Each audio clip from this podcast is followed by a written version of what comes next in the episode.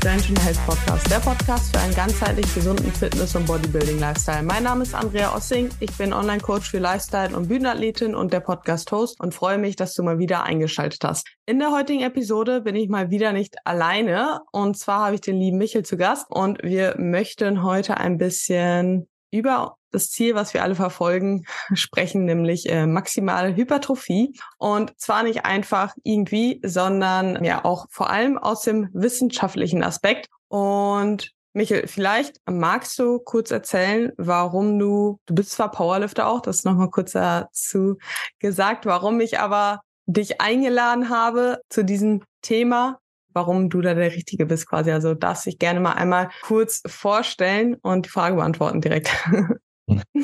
Ja, äh, hallo Andrea. Erstmal vielen Dank, dass du mich eingeladen hast. Wie gesagt, ich heiße Michael Kühn, äh, bin 27 Jahre alt. Ich bin derzeit Doktorand der Muskelphysiologie, mache meinen Doktor also im Bereich der molekularen Muskelphysiologie und ja, bin auch Athlet, derzeit eher im Powerlifting-Bereich Coach, aber interessiere mich natürlich vor allem auch um den Muskelaufbau. Das bedeutet, ich habe schon in meinem Master, den ich mit dem Fokus auf Sportphysiologie gemacht habe, immer mich für Muskelaufbau interessiert. Und jetzt promoviere ich in dem Bereich. Und genau, das war immer schon meine Passion sozusagen, zu verstehen, wie Muskelaufbau funktioniert auf der zellulären Ebene, von der Genetik her bis dann hin zum Krafttraining auch. Yes. Bevor wir in das Thema einsteigen, ist vielleicht die allererste interessante Frage.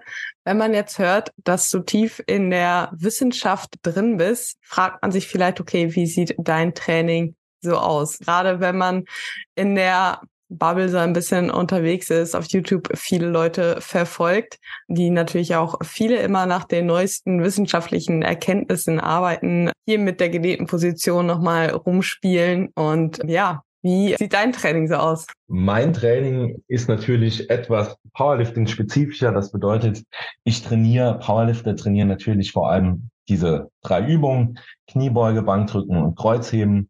Da trainiere ich diese diese Übungen meistens jeweils zweimal pro Woche mit einem Fokus auf den Übungen in verschiedenen Variationen, ob das jetzt pausierte Kniebeugen sind, Kniebeugen gegen Bänder mit verschiedenen Stangen, zum Beispiel in der Safety Squat Bar, gibt's ja unendlich viele Variationen.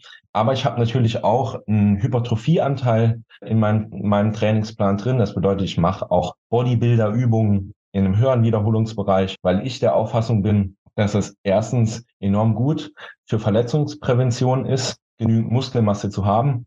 Aber natürlich ein dickerer Muskel, ein größerer Muskelquerschnitt bedeutet auch natürlich mehr Kraftproduktion.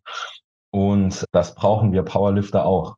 Und natürlich sieht's auch gut aus, wenn man ein paar Muskeln drauf hat. Ja, da sind wir ja direkt schon eigentlich letzten Endes beim Thema den du angesprochen hast, und zwar Muskelaufbau. Vielleicht kannst du mal für die Zuhörerinnen, die sich bisher noch nicht so mit der Materie auseinandergesetzt haben, außer dass sie wissen, dass sie mehr Muskulatur haben wollen und dass sie dafür ausreichend trainieren sollten, mal grob erklären, wie das Ganze funktioniert mal grob erklären, okay, ich versuche mich mal kurz zu halten und das Ganze möglichst einfach darzulegen, weil es ein sehr, sehr komplexer Mechanismus ist, an dem tatsächlich über 75 Gene mindestens beteiligt sind.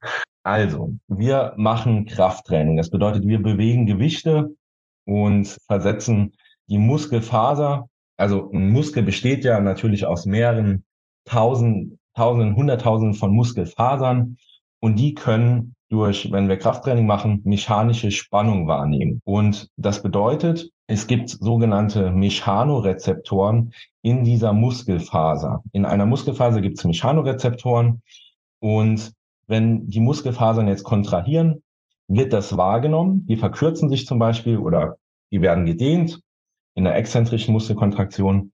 Und dadurch müssen diese, sage ich mal, mechanischen Reize in biochemische Signale umgewandelt werden.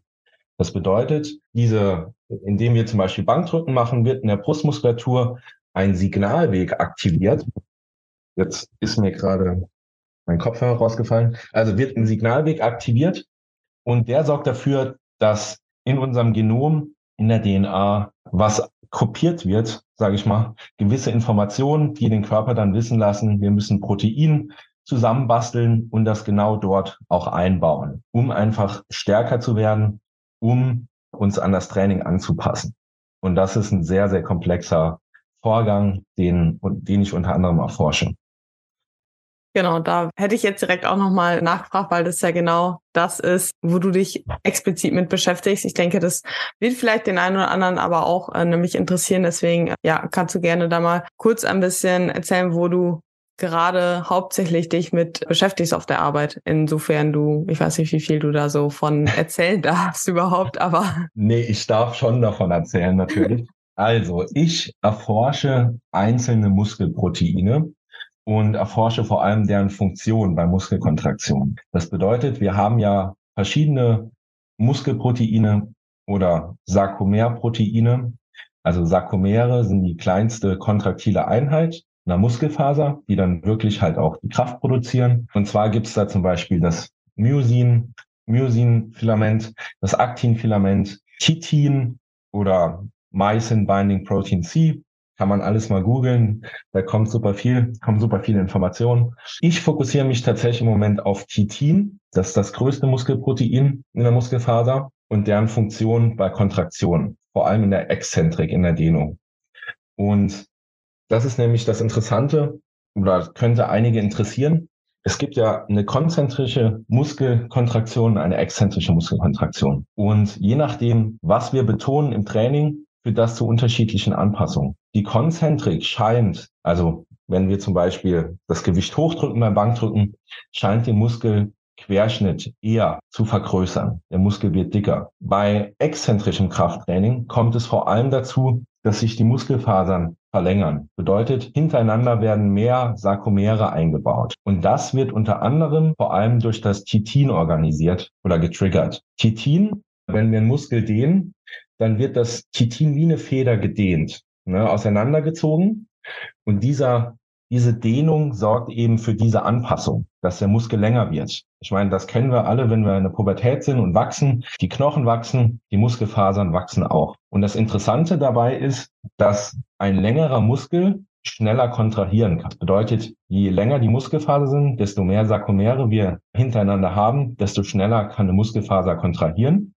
Das ist für, vor allem wahrscheinlich für die Athleten interessant, zum Beispiel in den verschiedenen Schnelligkeitssportarten, aber natürlich auch äh, für Bodybuilder, weil unter anderem ein exzentrisches Überladungstraining, das bedeutet, wenn jetzt mir jemand beim Bankdrücken in der negativen Phase noch etwas auf die Stange drückt, führt das zu deutlich höheren Muskel oder zu deutlich höherem Muskelwachstum als das traditionelle konzentrische Muskelfasertraining. Das liegt natürlich zum einen daran, dass wir mehr Last bewältigen können in der Phase. Das bedeutet, in der exzentrischen Phase sind wir immer stärker als in der konzentrischen, unter anderem wegen dem Titin auch. Aber das wäre so zum Beispiel eine Methode, die ich den Krafttrainierenden oder den Bodybuildern auch empfehlen könnte. Das muss man nicht in jedem Satz machen, aber vielleicht in einem der letzten Sätze probiert doch mal ein Eccentric Overload Training, zum Beispiel am Beinstrecker, das in der negativen Phase ein Trainingspartner nochmal vermehrt runterdrückt und ihr einfach dagegen haltet, bis zum Muskelversagen tatsächlich.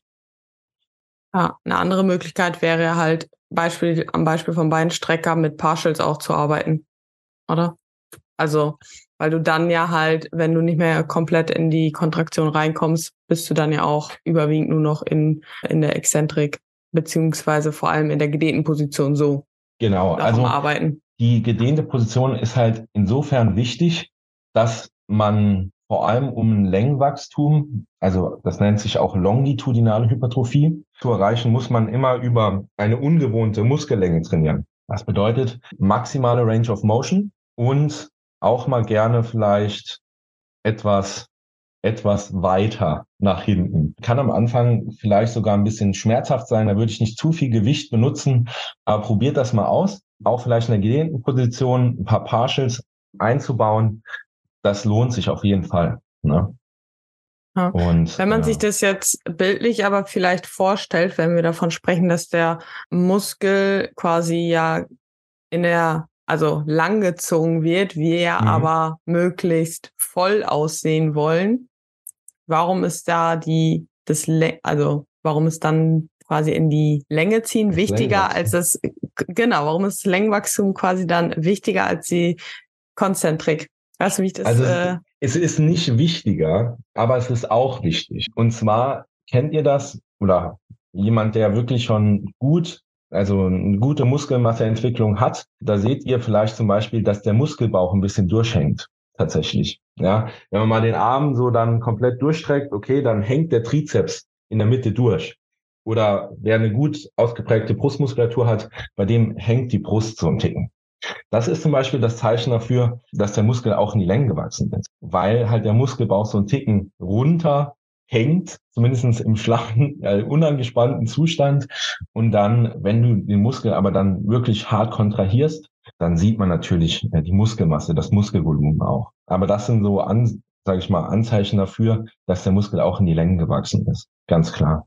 Macht es dann in so einem Beispiel, wenn wir auch aus optischer Sicht quasi sprechen und sagen, hey, okay, ich will aber, dass es, dass meine Brust nicht hängt quasi, dann mehr Sinn, mehr Wert auf die Kontraktion zu legen und da also das Training das, hin zu machen? Ich weiß, was du meinst.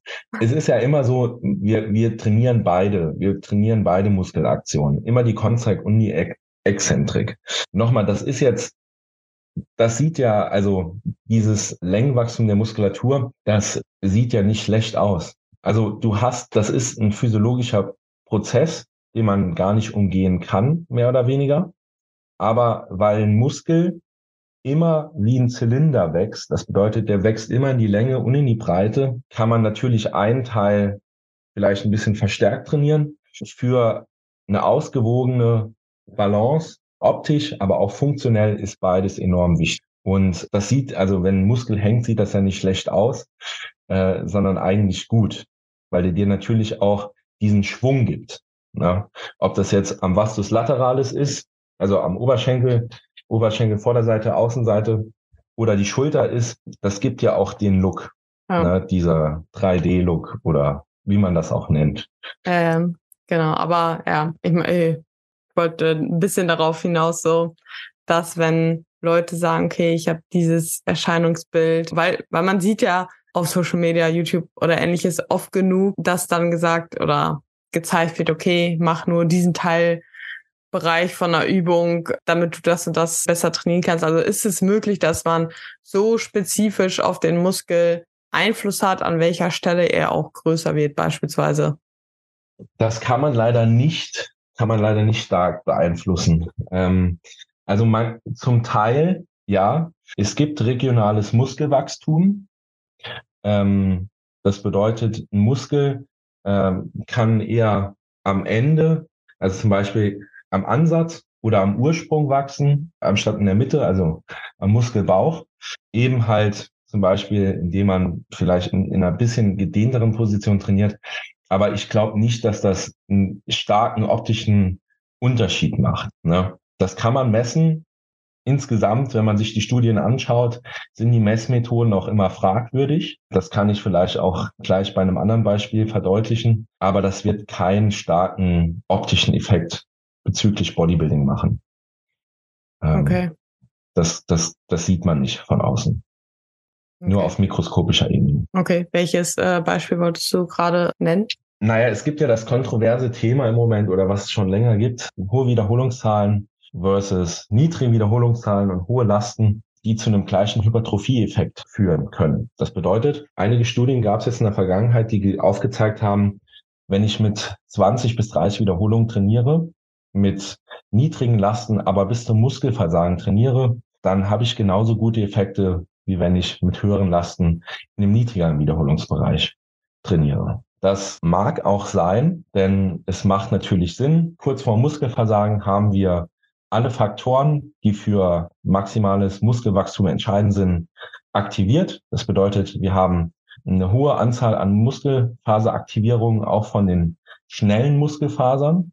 Denn je mehr wir ermüden, desto Mehr schnelle Muskelfasern werden auch aktiviert. Das nennt sich das Hennemannsche Prinzip. Das kann man auch mal googeln.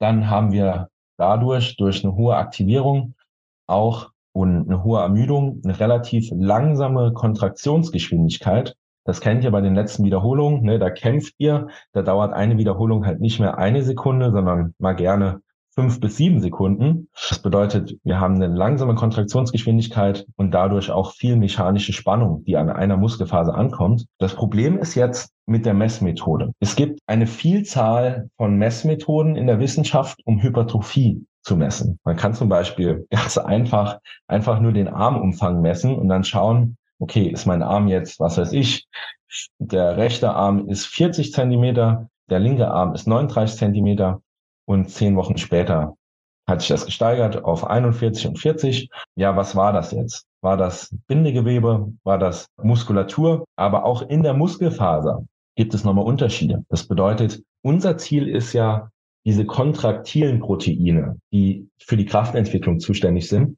zu vergrößern. Aber eine Muskelfaser besteht natürlich auch aus Sarkoplasma, also einer Flüssigkeit, die diese Proteine umgibt. Und das bedeutet, es kann auch einfach nur sein, dass sich das Sarkoplasma vergrößert hat. Das bedeutet, es kam einfach diese Volumen oder Hypertrophie wurde eigentlich nur durch Wasser getriggert. Also man, es gibt eine sarkoplasmatische Hypertrophie und eine myofibrilläre Hypertrophie. Das eine ist die Volumenzunahme der Muskulatur durch hauptsächlich Sarkoplasma, die Muskelflüssigkeit in der Muskelfaser und das andere ist halt wirklich die Volumenzunahme des Muskels durch kontraktile Proteine. Und je nachdem, auf welcher Ebene man misst, also messe ich jetzt Muskelwachstum auf dieser ganz großen Ebene, indem ich zum Beispiel einfach nur einen Ultraschall mache, ein CT mache, oder schaue ich mir wirklich unter dem Elektronenmikroskop an, auf kleinster Ebene kam es zu einer Zunahme von Sarkomeren oder Muskelfasern das ist halt immer so eine Sache. Und da sind die Studien tatsächlich ziemlich unterschiedlich und gar nicht so aussagekräftig. Deshalb muss man das immer berücksichtigen, wenn man solche Studien liest und interpretiert. Und das ist auch das, was ich so ein bisschen zu meckern habe an dem heutigen Instagram-Fitness, mindestens wenn es so in die Pseudowissenschaft reingeht, dass viele zwar irgendwie eine Zusammenfassung von der Studie lesen, aber die Methoden gar nicht kennen. Was, das ist auch gar kein Angriff. Ähm, ich kenne selber nicht alle Methoden, aber es sind nicht alle Methoden geeignet, um Hypertrophie nachzuweisen. Und das muss einem immer im Hinterkopf bleiben. Einfach, man kann nicht jede Studie äh, untereinander vergleichen und man muss wirklich aufpassen, welches Statement die Studie macht, einfach anhand mit welcher geeigneten oder eben nicht geeigneten Methode ja, die Daten erhoben wurden. Das bedeutet, klar schreibt ein Autor dann immer drauf, Hypertrophie-Training ganz groß in den Titel. Es macht keinen Unterschied, aber vielleicht ist doch ein Unterschied da. Das ist das, was ich den Leuten mitgeben würde. Ja. Also es ist immer alles mit Vorsicht zu genießen, gerade was auf Social Media Absolut. einhergeht. Natürlich macht es ja oftmals Sinn, wie aktuell viele halt eher ja auf die gedehnte Position trainieren drauf hin trainieren und so weiter. Aber ich glaube, es ist halt auch einfach wichtig, dass man, wie du vorhin auch schon gesagt hast, einem bewusst ist, dass halt alles immer trotzdem auch äh, wichtig ist und dass man nicht zu sehr in so ein Schwarz-Weiß-Denken irgendwo reingehen sollte. Und da das äh, Ganze einfach, das Training, das harte Training einfach nicht dabei vergessen sollte. Ja, spielt nur mechanische ähm, Spannung bereits äh, beim Muskelaufbau eine Rolle? Es spielen ganz viele Faktoren eine Rolle, aber mechanische Spannung, äh, Mechanical Stress ist der primäre Faktor. Ähm, metabolischer Stress ähm, führt auch dazu, dass verschiedene Signalwege, Hypertrophie-Signalwege aktiviert werden. Muscle Damage ist so eine Sache, die scheint immer weiter nach hinten zu rücken. Früher hat man ja immer gedacht, okay, durch Krafttraining zerstören wir die Muskelfaser und dadurch weiß die Muskelfaser, wo sie sich aufbauen soll. Das ist tatsächlich gar nicht mehr so aktuell, weil wir wissen, dass wir auch Muskel, Muskulatur ohne Muscle Damage aufbauen können. Denn es gab auch witzige Experimente. Das bedeutet, wenn wir jetzt eine Muskelfaser äh, einfach nur zerstören würden oder Muscle Damage provozieren würden, mechanisch oder auch mit einem Gift oder einer Säure, dann passiert da gar nichts. Das ist ziemlich interessant. Und es gibt mehrere Studien, die das zeigen, dass Muscle Damage nicht entscheidend oder nicht notwendig ist, um Muskelaufbau einzuleiten. Hm, sondern eher einfach ein Neben Nebeneffekt quasi, der genau. auftaucht. Ne? Und wenn wir vom metabolischen Stress sprechen, kannst du das kurz vielleicht auch noch erklären, was damit gemeint ist? Genau, also ähm, der metabolische Stress bedeutet einfach, dass wenn wir in einem höheren Wiederholungsbereich trainieren, es natürlich dazu kommt, dass die Muskelfaser einem veränderten pH-Wert ausgesetzt ist. Es kommt dazu, dass sich sogenannte ROS-Species, also das sind oxidative Moleküle, die sich da an, anhäufen, ne, wenn es auch brennt. Das Laktat kommt dazu und das scheint auch Signalwege zu triggern, zu aktivieren, die im Endeffekt dafür sorgen, dass es zum Muskelaufbau kommt. Was ich vielleicht noch dazu sagen kann, ist, der Pump im Training, im Krafttraining für Muskelaufbau wird viel zu überbewertet. Tatsächlich hat der Pump kaum einen starken Effekt auf, auf den Muskelaufbau. Das ist ein tolles Gefühl und jeder, der das haben möchte, sollte da auch drauf hintrainieren, aber notwendig ist es nicht. Und nur weil ihr einen super Pump im Training habt, bedeutet das nicht, dass es eine sehr erfolgreiche, also in Bezug auf Hypertrophie, Muskelhypertrophie ausgerichtete Trainingseinheit war. Ja, also ich glaube, da bin ich selbst das perfekte Beispiel, die das letzte halbe Jahr alles andere als irgendwie ansatzweise einen Pump hatte mit meinen Low Carb oder mit meinen wenigen Carbs. Und jetzt, wo ich wieder ein paar mehr Carbs im System habe und jetzt gerade wieder spüre, wie sich anfühlt, nur minimal Carbs im System zu haben und mal wieder einen Hauch vom Pump zu bekommen. Es ist nochmal wieder ein anderes Gefühl von Training, aber letzten Endes war mein Training vorher auch noch gut und ich konnte mich halt auch super lange auch noch steigern, jetzt bis die letzten Wochen bei den Push-Movements, aber alles andere war halt trotzdem extrem gut, obwohl ich halt eben keinen Pump hatte. So, aber natürlich, es macht vielleicht auch einfach nochmal mehr Spaß und wenn wir mehr Spaß haben, können wir vielleicht auch nochmal mehr Gas geben. So, das ist vielleicht für den Absolut. einen oder anderen äh, vielleicht einfach der Effekt, weswegen dann halt ja ein gutes Pump also ein Training mit Pump vielleicht effektiver ist, weil derjenige, diejenige da einfach ja mehr rausholen kann und sich wirklich mehr bis zum Muskelversagen bringen kann. So, ich glaube, das ist halt der wahrscheinlich der größte Effekt von einem guten Pump. Würde ich mal eher zu sagen. Genau. Wenn wir jetzt gerade, weil ich gerade kurz davon gesprochen habe, weil ich jetzt so lange auf Diät war, wie sieht's da aus mit Muskelaufbau in der Diät, ob das möglich ist. Also ich glaube, ich dürfte vielleicht sogar ein Beispiel dafür sein, dass es äh, funktioniert. Aber vielleicht kannst du das einfach äh, nochmal ein bisschen genauer erläutern, wie das vonstatten geht. Also, da wie gesagt, das Krafttraining entscheidend ist für den Muskelaufbau, der mechanische Reiz, ist es, geht das natürlich. Also man kann in der Diät weiterhin Muskel aufbauen. Das ist völlig klar. Jetzt geht es natürlich darum, viele sagen, ja, aber du musst einen Überschuss fahren, um Muskulatur aufzubauen, weil das ein energetischer Prozess ist, der den Körper einiges an Energie kostet. Das ist richtig. Und klar, wenn du auf 2000 Kalorien noch bist als Mann, was weiß ich, einen Körperfettanteil von sieben Prozent hast, dann wirst du in diesem Zustand zwar nicht mehr, sage ich mal, den Muskelaufbau maximieren. Also wir maximieren den Muskelaufbau nicht, aber dennoch kommt es immer zu muskulären Anpassungen. Solange dem Körper genügend Aminosäuren zur Verfügung stehen und ein genügend hoher mechanischer Stress stattfindet, wird es immer zu muskulären Adaptionen kommen. Und nochmal, nur weil man den Muskelaufbau nicht maximieren kann oder dass nicht, dass kein Muskelaufbau stattfindet. Das ist, glaube ich, ganz wichtig zu sagen. Ja, wir maximieren in einer harten Diät natürlich nicht den Muskelaufbau, aber wir können trotzdem Muskulatur aufbauen. Ja, das ja, ist eigentlich genau. schon was.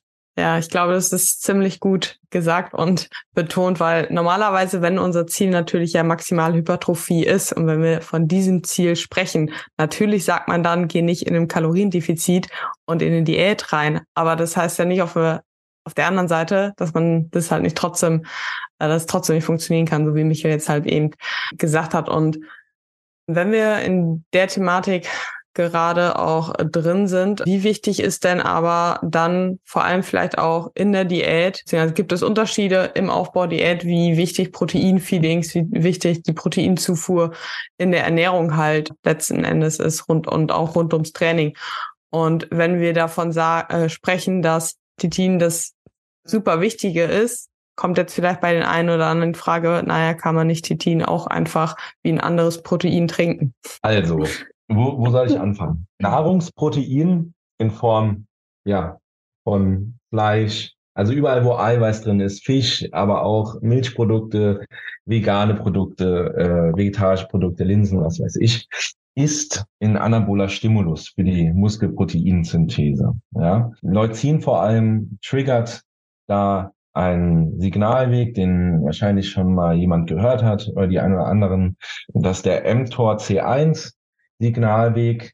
Das bedeutet Mammalian Target of Rapamycin, Komplex 1. Heute wird es auch Mechanistic Target of Rapamycin, äh, Komplex 1 genannt. Googelt einfach immer alles, was ich sage. Dann findet ihr wirklich einen Haufen an guter Literatur, aber auch einen Haufen an schlechter Literatur. Ich empfehle da immer äh, bei PubMed sich einfach die gut bewerteten Reviews äh, sich mal durchzulesen.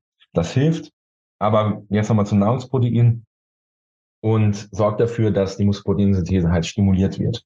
Kannst ähm, du das ähm, kurz bevor wir, bevor du da weiter reingehst, kurz erklären erst, was die äh, Muskel Muskelprotein-Biosynthese überhaupt ist, was sie bewegt? Also um da kurz die, die da nicht ganz wissen, wie das funktioniert, außer dass sie wissen, dass es vielleicht wichtig ist, dass man sie stimuliert, da einmal abzuholen. Genau, also die Muskelproteinsyntheserate ist einfach nur ja die Rate, in der wir Protein umsetzen. Und die ist immer ein Balance zwischen dem Muscle Protein Breakdown, also dem muskulären Abbau und dem muskulären Aufbau, dem Anabolismus. Und das wird einigermaßen vom Körper durch die Homöostase immer so reguliert, dass es im Gleichgewicht ist. Und jetzt können wir natürlich den Anabolismus, also den Aufbau von Geweben, von Muskelgewebe positiv beeinflussen, indem wir Krafttraining machen, genügend Protein, genügend Energie zu uns nehmen. Wir können den Breakdown da, dadurch beeinflussen, indem wir halt gar nicht trainieren, uns nicht bewegen, zu wenig Energie äh, zu uns nehmen und kein Protein essen. Das wollen Bodybuilder meistens nicht. Deshalb machen wir das andere. Und daraus ergibt sich dann die Muskelproteinsynthese, die dann halt eben positiv sein kann. Und dadurch, oder das besagt einfach nur, dass es genügend Aminosäuren im Blutkreislauf gibt, die dann im Endeffekt zusammengesetzt werden zu Muskelfaserprotein. Also wir bauen Skelettmuskulatur auf. Und ja, das ist das. Das ist die Muskelproteinsynthese. Und wo war ich jetzt stehen geblieben? Ähm, genau, das, das Die ursprüngliche Frage war, genau, inwiefern die Proteinfeedings und so weiter wichtig sind. Und du bist, äh, warst bei der... Als Stimulus, genau. Also Genau. Nahrungsprotein ist, wie gesagt, ein Stimulus für die Muskelproteinsynthese, dass sie positiv ausschlägt.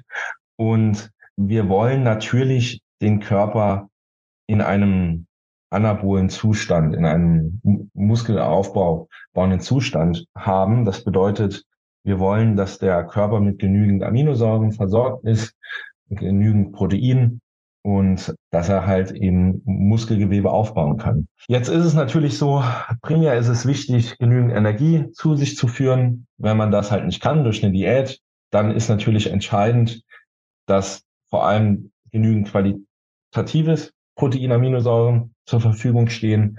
Aber kann, natürlich kann man die Muskelproteinsynthese auch gezielt durch Proteinfeedings beeinflussen. Und zwar kurz nach dem Training. Die Frage ist, wir wollen, nachdem wir trainiert haben, kommt es natürlich erstmal dazu, dass der Breakdown stattfindet. Also es kommt dazu, dass die Muskelproteinsynthese während dem Training oder kurz nach dem Training erstmal tief ist und dann steigt die an mit der Zeit. Und das können wir natürlich dadurch unterstützen, indem wir Protein zu uns nehmen. Ob das jetzt, wie gesagt, ein Proteincheck ist, ob das einfach normales Essen ist, macht da gar keinen Unterschied. Aber warum sollen wir es eben, warum sollen wir es nicht machen, wenn, wenn es ein Benefit ist im Endeffekt? Und deshalb kann das auf jeden Fall sinnvoll sein. Wir müssen uns nicht alle drei Stunden mit 100 Gramm Protein füttern. Ihr werdet auch, wenn ihr das im normalen Rahmen macht, genügend Muskulatur aufbauen. Also es gibt einfach, man nennt das einen Ceiling-Effekt. Das bedeutet, es gibt einfach einen Deckeneffekt. Äh, ab einem gewissen Punkt kannst du halt so viel essen und trainieren. Es wird einfach nicht mehr mehr. Und dann schaut man einfach, wo dieser Deckeneffekt stattfindet und dann isst man halt genau diesen, ja, diese Anzahl an Protein.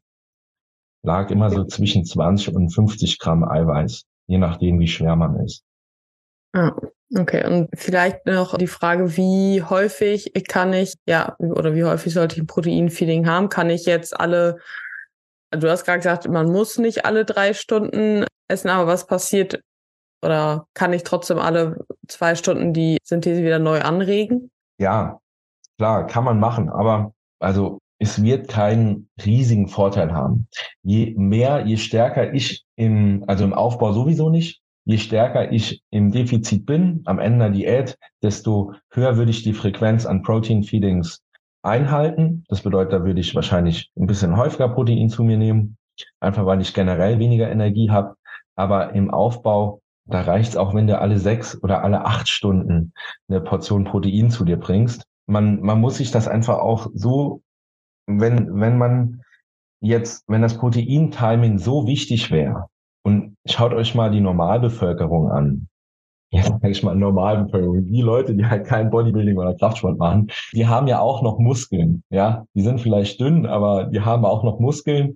Früher in Zeiten, wo der Mensch nicht immer so regelmäßig essen konnte, die sind ja auch nicht vom Fleisch gefallen, ja. Das bedeutet, wir halten da schon einiges aus, sogar mehrere Tage. Das stimmt. Ja, wobei wir ja hier von dem Ziel maximaler Aufbau Genau. Äh, oder maximaler Aufbau, beziehungsweise in der Diät maximaler Erhalt und Aufbau, wie, dem, wie man es auch definieren möchte, sprechen wollen. Aber es ist auch letzten Endes so, dass die Proteinsynthese sowieso ja erstmal wieder abgebaut werden muss, quasi bevor sie wieder richtig neu stimuliert werden kann, oder nicht? Genau, durch Training kommt genau. es eben dazu. Das ist auch das Witzige. Also ich rede ja jetzt nicht nur vom Training, sondern auch morgens schon. Wenn ich jetzt am Nachmittag trainiere, bringt es mir halt letzten Endes ja nichts, wenn ich jetzt alle zwei Stunden einen Shake trinken würde, weil die Proteinsynthese ja erstmal wieder abflachen muss, bevor ich sie gescheit wieder stimulieren kann, oder nicht? Also tatsächlich, nee, du kannst natürlich, also ich würde dann auch schon morgens was essen oder zumindest einen Shake trinken okay. oder was yeah, weiß ich. Ja, das schon. Und äh, also du leitest den Muscle Protein Breakdown durchs Training tatsächlich ein. Das ist ja auch das Witzige. Jetzt erzählen sie alle von Intra-Workouts und was weiß ich und du musst eher saufen und was weiß ich. Du weißt ja, wie meine Meinung dazu ist. Das erzählen dir natürlich unter anderem, wenn das ein IFBB Pro ist, und ich spreche jetzt einfach mal Klartext, der sich während dem Training ein paar Einheiten Insulin schießt oder äh, ja, kurzzeit, kurzzeitig, kurzzeitiges Insulin schnelles Insulin oder äh, gewisse Peptide vom Training, dann ist das verständlich, dass er das macht. Ansonsten ist die Muskelfaser während einer mechanischen Belastung nicht sensitiv für Nahrungsprotein. Das bedeutet, du kannst so viel ERAs saufen und BCAAs saufen in dem Training, wie du willst. Das stimuliert nicht deine Muskelproteinsynthese. Ähm, das ist ein Fakt, Dafür werden mich einige Supplement-Sponsoren hassen. Aber ich sage halt nur, wie es ist. Und während einer mechanischen Belastung geht es darum, Energie auszugeben, ne, um, die Mechan um der mechanischen Belastung standzuhalten, um Energie zu produzieren. Da wird es nicht dazu kommen, dass durch deine wunderbaren BCAAs auf einmal die Muskelproteinsynthese während dem Training anspringt. Deshalb kann man sich sparen. Sehr gut. Ja, aber worauf ich eigentlich, also das äh, darauf wäre ich eh auch noch gekommen, aber worauf ich hinaus wollte, ist halt unabhängig vom Training, wie wir die Proteinsynthese halt stimulieren können, beziehungsweise können wir sie 100 Mal am Tag, also könnten wir sie 100 Mal am Tag maximal stimulieren und wäre das dann effektiver, als wenn wir sie halt nicht 100 Mal am Tag stimulieren. Mhm. Weißt du, ja. was ich meine? Ich bin nicht mehr so tief im Proteinmetabolismus. Das ist leider ein anderer Bereich bei uns in der Muskelphysiologie. Aber ich meine, das dauert einfach, ich glaube mal so eine Stunde bis zwei Stunden immer oder drei Stunden, bis komplett abgeflacht ist. Und dann würde ich schon sagen, ja, in einer harten Diät äh, probier alle drei Stunden ein bisschen Nahrungsprotein zu dir zu nehmen. Ähm, genau, aber das ist das, letzten Endes auch das, worauf ich schon hinaus wollte, dass es nichts genau. bringt, beispielsweise jede Stunde was zu haben, sondern ja. dass, dass nee, sie halt nee, erstmal nee. überhaupt wieder abflachen muss. So, genau. Das, okay. Und da, da, das ist so ein bisschen, was ich äh, sagen oder darauf hinaus äh, wollte. Und vor allem, ich sag mal, im Aufbau, wenn du halt ja auch noch viel mehr Nahrungsvolumen hast und noch mehr Carbs und Fette, dann ist die Verdauung ja auch noch einfach mal viel träger, wo das Ganze vielleicht oder höchstwahrscheinlich ja sowieso auch noch einfach viel länger dauert, bis sie abgeflacht ist und bevor du sie wieder neu stimulieren kannst. Sehr schön. Ja, genau. Intra-ERAs haben wir damit dann auch direkt abgehakt, die Frage. Sehr gut. Ich meine natürlich, ERAs nach dem Training spricht ja letzten Endes nichts gegen, aber ich persönlich konsumiere auch keine, weil also wenn, dann kann ich nach dem Training auch direkt einen Shake trinken oder direkt was das essen und mir das, das Geld halt sparen. Besser. so ist es. So, ja. Genau. Also ich meine, klar, es wäre halt immer noch besser als gar nichts.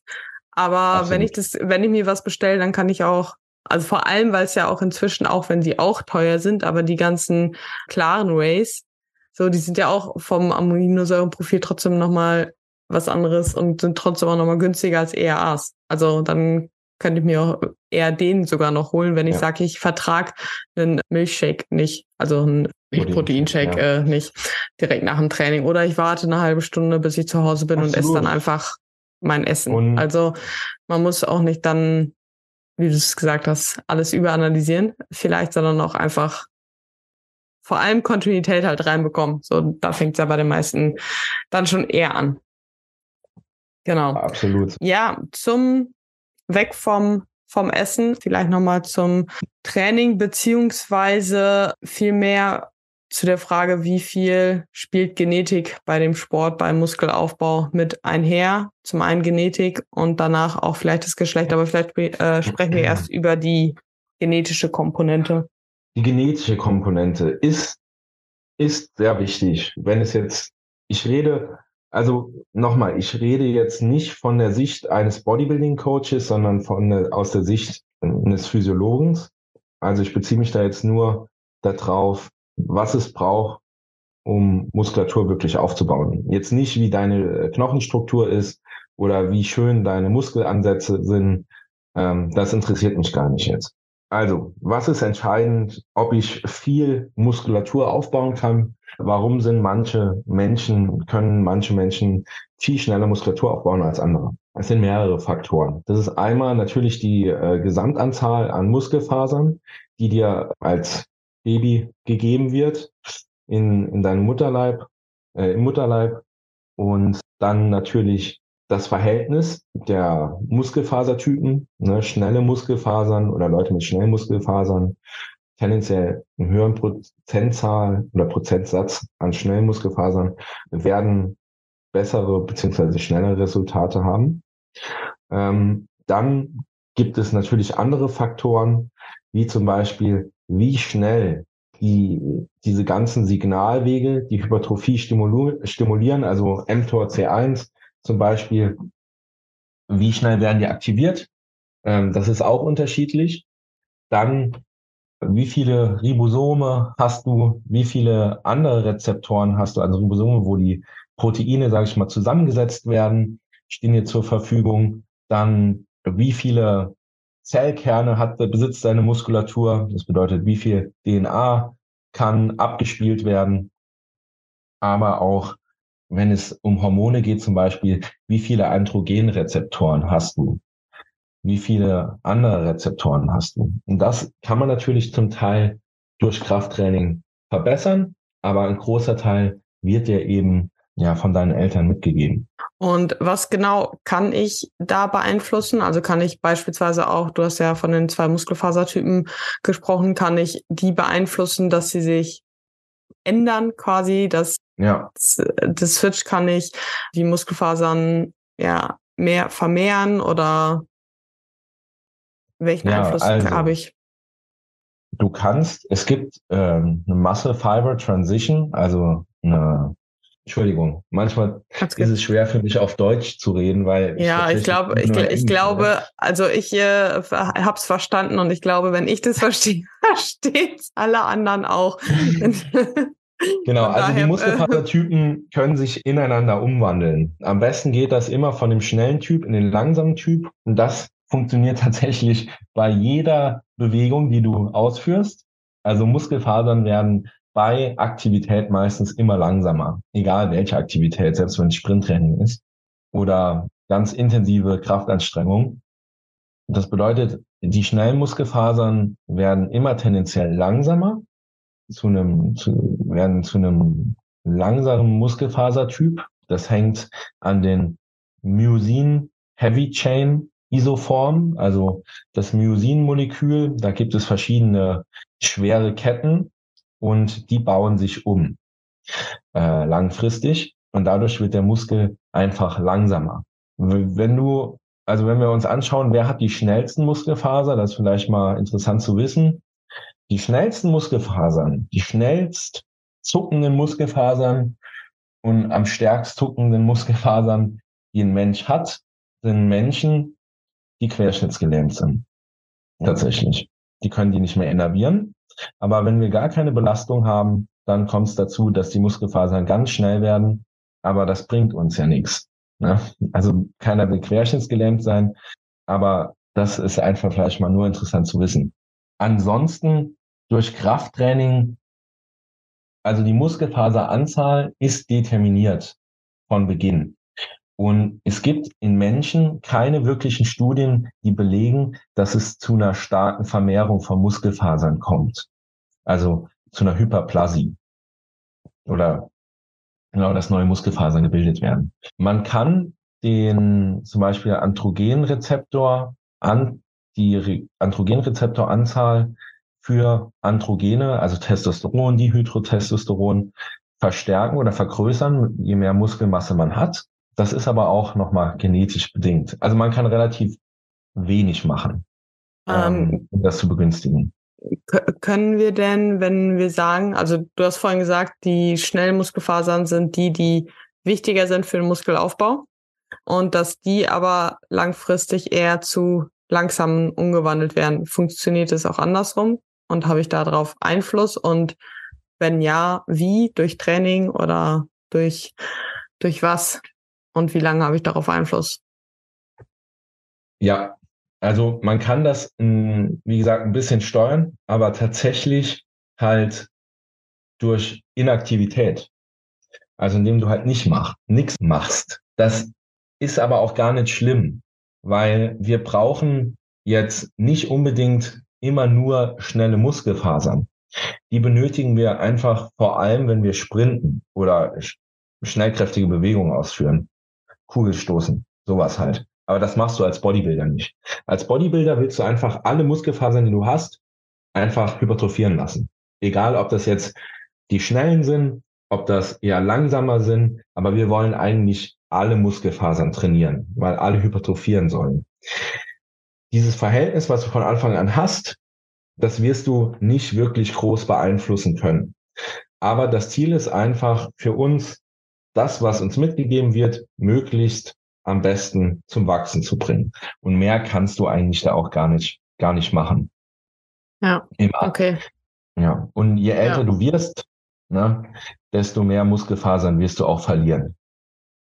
Okay. Ab 35, 40 kommt es halt einfach dazu, dass sich langsam Muskelfasern abbauen. Das liegt daran, dass die großen Alpha-Motoneurone aus deinem Rückenmark ein bisschen degenerieren. Das bedeutet, die bauen sich ab und dadurch werden weniger schnelle Muskelfasern innerviert, also aktiviert und dadurch bauen die sich langsam ab, bis man halt stirbt. Irgendwann. Okay. Um das entgegenzuwirken, könnte es dann Sinn machen, im hohen Alter weniger auf, also beziehungsweise im hohen Alter vor allem viel mit Schnellkraft noch zu arbeiten, um Muskel zu erhalten? Unbedingt. Das, also, wenn ich euch jetzt eine Sache in diesem Podcast ans Herz bringen kann, bringt eure Eltern oder eure Oma, euren Opa dazu, Krafttraining zu machen. Und zwar schweres, intensives Krafttraining. Alte Leute müssen härter und intensiver und mehr Protein zu sich nehmen, um den gleichen stimulierenden Effekt zu haben als junge Erwachsene. Und das wird einfach vergessen. Natürlich muss man das immer daraus, daran abschätzen, wie viel die Person noch machen kann, wie fit die ist. Aber relativ gesehen müssen die hart trainieren. Und das ist das, was ich immer sehe, was falsch gemacht. In jedem Reha-Studio, in jedem anderen Fitnessstudio bekommen dann irgendwie die Omis und Opis bekommen, was weiß ich, eine Wasserflasche in die Hand und dann 30 Wiederholungen machen. Und natürlich ist jedes Krafttraining besser als gar kein Krafttraining, aber wenn man es gut und richtig machen will, dann müsst ihr schwer belasten. Ne? Also die sollen sich natürlich nicht den Rücken brechen dabei, aber da kann man an der Beinpresse oder am Beinstrecker schon tendenziell eher im Wiederholungsbereich sechs bis zehn, zwölf trainieren, anstatt 20 bis 30. Ja, und macht es dann bei denen Sinn, noch mehr darauf auch Wert zu legen, dass sie die schnell machen, also um diese Schnellkraft halt eben zu haben, damit halt die Schnellmuskelfasern noch besser da bleiben sozusagen? Also man kann, es gibt ja verschiedene Methoden, um die Schnellmuskelfasern tendenziell eher zu trainieren. Primär geht das über Last. Also je mehr wir uns anstrengen müssen, je mehr das Nervensystem feuern muss und stärker, desto mehr schnellere Muskelfasern werden aktiviert. Ansonsten kann man auch mit etwas leichteren Lasten halt explosiv trainieren. Das geht auch. Das ist auch eine andere Methode. Also ich würde diese zwei Methoden halt zusammen kombinieren. Ja, sicher auch eine gute Info, nur weil sie schnell heißen, dass sie nicht nur schnell arbeiten müssen. Also nicht nur sprinten quasi. Genau, so. nee, nee, nee. Ja. Genau. Ja, sehr schön. Und ja, ich glaube, es ist zu genetischen Rolle spielt, das haben wir das schon gut abgedeckt. Aber Genetik beziehungsweise äh, was oder wo spielt das Geschlecht damit einher? Können Frauen dadurch, dass sie weniger Testosteron haben, tatsächlich weniger Muskulatur aufbauen? Oder wie funktioniert, also inwiefern spielt Testo erstmal überhaupt eine Rolle dabei beim Muskelaufbau? Und wenn man dann halt sagt, okay, es ist wichtig, ist es bei Frauen genauso wichtig wie bei Männern? Oder wie funktioniert das bei Frauen letzten Endes? Frauen können relativ gesehen zu Männern genauso viel Muskulatur aufbauen. Die, der einzige Unterschied ist, dass in der Pubertät Männer äh, natürlich einen Testosteronschub bekommen und dadurch in der Pubertät mehr Muskelmasse aufbauen können als Frauen oder einfach von da an mehr Muskelmasse haben als Frauen. Das bedeutet, die starten einfach nur von unterschiedlichen Positionen. Aber relativ gesehen können Frauen genauso viel Muskulatur aufbauen wie Männer, obwohl sie viel weniger Testosteron haben. Das liegt einfach daran, dass Testosteron in physiologischen Mengen in unserem Körper keinen starken Effekt auf den Muskelaufbau hat. In, haben wir zu wenig Testosteron, dann ist das nicht gut, vor allem für den Mann. Einmal dadurch, dass es schwere mentale Probleme oder ja, psychische Probleme dazu kommen kann, aber da eher in Bezug auf Dihydrotestosteron, was äh, die reduzierte Form von Testosteron ist. Also man kann sagen, in Nebenprodukt von Testosteron ist. Andererseits äh, hat Testosteron, wie gesagt, keinen direkten Einfluss in dem physiologischen Bereich. Genau, nee, wenn wir jetzt, sorry, jetzt war, war habe ich mich gerade nochmal wiederholt. Wenn wir zu wenig Testosteron haben als Mann, kommt es allerdings dazu, dass wir an Muskulatur und an Knochendichte auch verlieren können. Haben wir jetzt extrem viel Testosteron, weil wir mit Testosteron dopen, ist das nochmal was anderes. Dadurch haben wir nämlich konstant über einen langen Zeitraum viel, viel Testosteron, was in hohen Dosierungen Muskelhypertrophie auslöst. Da müssen wir aber schon mindestens die 15 bis 20-fache Menge des normalen Testosteron zu uns führen. Jetzt warum, ist es so. Warum wirkt Testosteron so? Testosteron? Also wenn, wenn, wenn, wenn du eigentlich sagst, naja, es spielt keine Rolle, aber wenn wir mehr zuführen, können wir doch besser aufbauen. Also welche genau. hat es ja doch eine Rolle beim Aufbau, Muskelaufbau? Oder es hat eine, drauf? In, genau, in hohen Dosierungen hat Testosteron eine anabole Wirkung. Das bedeutet einfach, dass Testosteron bindet an Androgenrezeptor und wird dann ja zum, zum Zellkern transportiert und aktiviert unter anderem dort halt, wie gesagt, Gene, die den Muskelaufbau begünstigen. Und das Wichtige ist, dass es halt, wie gesagt, über einen konstanten Zeitraum. Wenn du jetzt nur einmal Testosteron zu dir führen würdest, dann wird da nicht viel passieren. Du musst das Ganze über einen langen Zeitraum machen, in hohen Dosierungen. Und dann wirst du, dann wirkt Testosteron anabol. Aber in einer physiologischen Dosis hat es kaum einen Effekt auf den Muskelaufbau. Tatsächlich. Okay, also spielen die Sexualhormone in dem Sinne erstmal in, zumindestens, wenn wir jetzt im Naturalbereich bleiben, keine Rolle. Genau, außer du zerschießt dir halt deine Hormonachse durch eine harte Diät und kommst einfach in Bereich, wo das Testosteron enorm niedrig ist, dann kann sich das negativ auf deinen Muskelaufbau auswirken. Beim, Aber bei einem Mann. Viel, beim Mann und ja, also ja. primär beim Mann. Das Witzige ist, die meisten Studien sind für junge Männer geeignet, deshalb äh, ist die Datenlage bei den Frauen nicht so nicht so stark. Ähm, tatsächlich ist Östrogen aber auch enorm anabol und auf, auf Knochenwachstum, aber auch auf Muskelgewebswachstum. Also auch, auch enorm wichtig. Ja, ähm, da habe ich, glaube die vorletzte Folge habe ich mit der Jenny ziemlich ausführlich darüber nämlich tatsächlich gesprochen, über Östrogen und Muskelaufbau. Also wer da noch nicht reingehört hat, kurze Werbung mal kurz für die Folge, wo wir über den weiblichen Zyklus ziemlich ausführlich gesprochen haben, auch über Diät und ja, Zyklusverlust und so weiter. Genau. Wenn wir jetzt trotzdem noch mal kurz dabei bleiben, und wenn du sagst, okay, normalerweise, wenn Testosteron in hohen Dosen vorhanden ist, geht's halt an androgene Rezeptoren dran. Jetzt stellt sich vielleicht die Frage, okay, was setzt da sonst an diesen Rezeptoren ran, das halt Muskelaufbau begünstigt? Kann ich da irgendwas, ja. Das war die Frage. Ob man Supplements nehmen kann, die auf die gleiche Art und Weise wirken.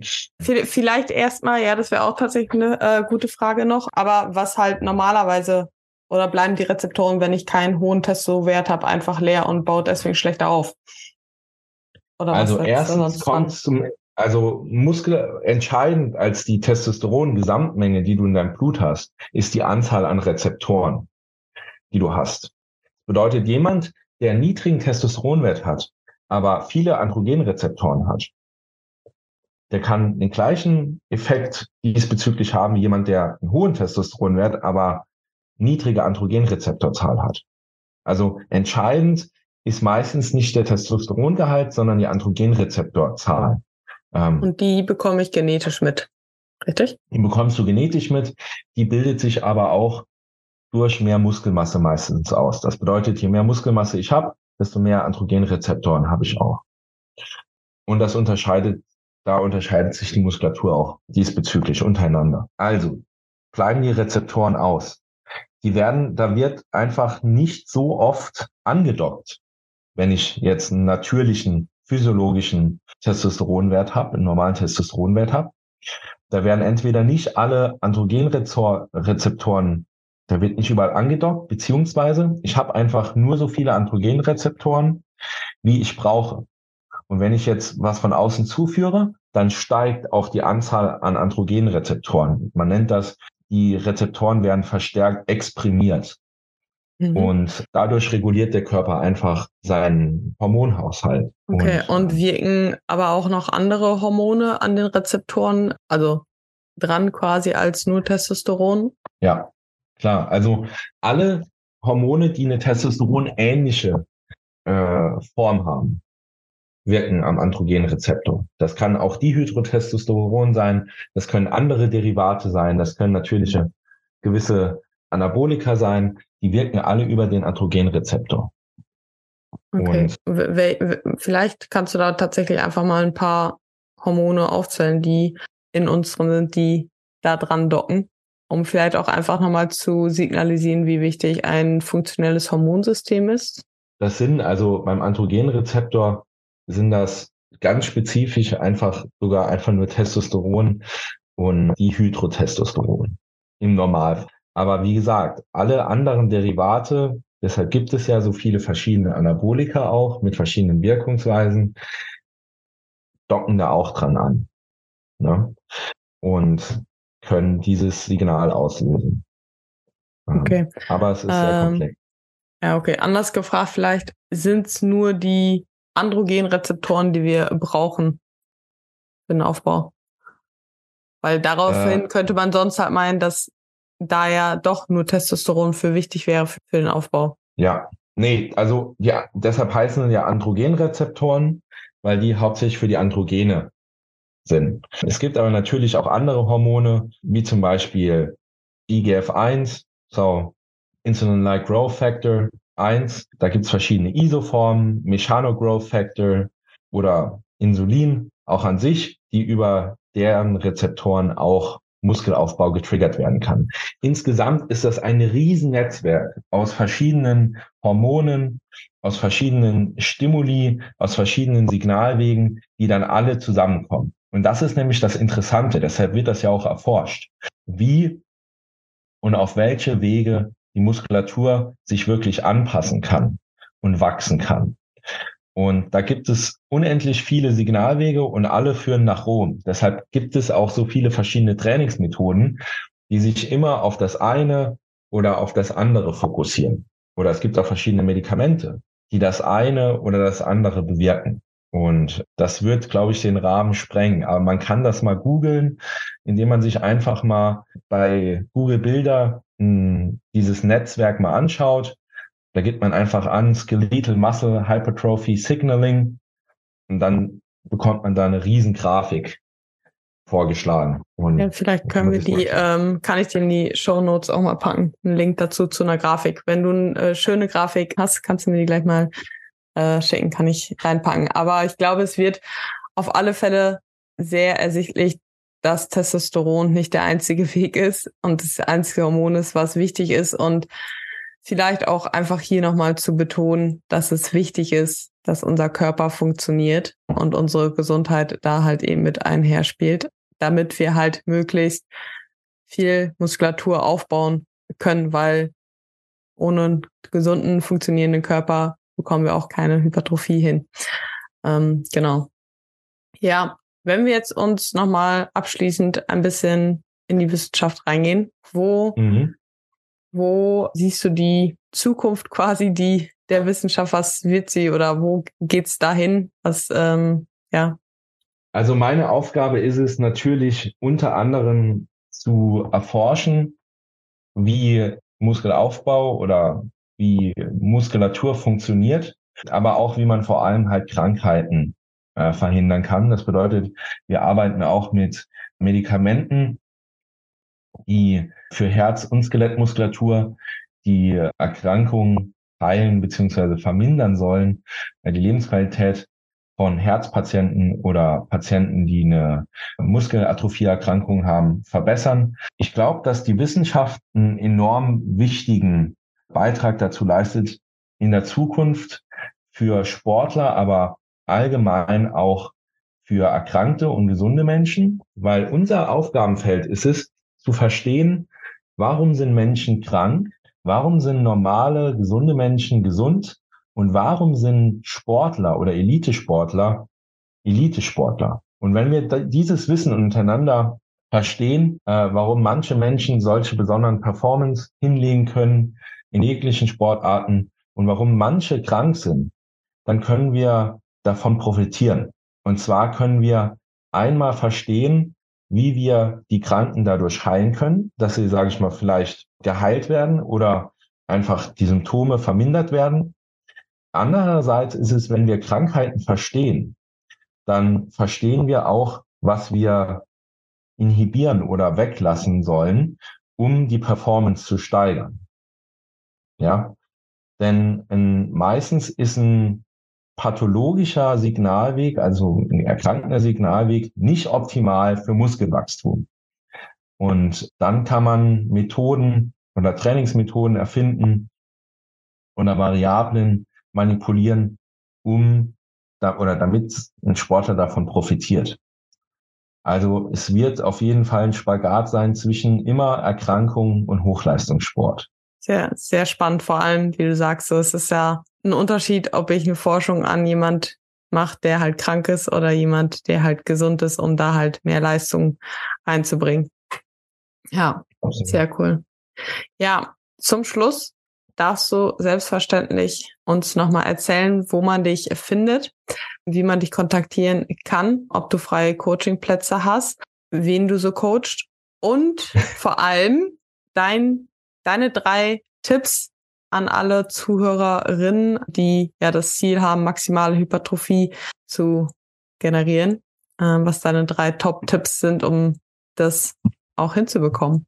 Okay, dann fange ich mal an. Man findet mich unter Instagram Muscle Strength Performance. Ich glaube, Muscle Strength Performance. Ja. Dann äh, ja, gut, dass ich, ich das weiß, ne? kein, kein, Problem, aber ich verlinke es auch sowieso. Also ich äh, hau, es in die Show Notes. Ansonsten findet man oder kann man mich kontaktieren dann über Instagram oder muscleperformance.web.de äh, also die E-Mail. Ja, wen coach ich? Hauptsächlich im Moment Wettkampfathleten im Bereich Powerlifting und Bodybuilding, aber auch ambitionierte Fitnessathleten, die, sage ich mal jetzt, vielleicht nicht unbedingt auf die Bühne wollen, aber das Ganze wirklich ernst nehmen. Ich betreue weniger jetzt noch Trainingsanfänger tatsächlich.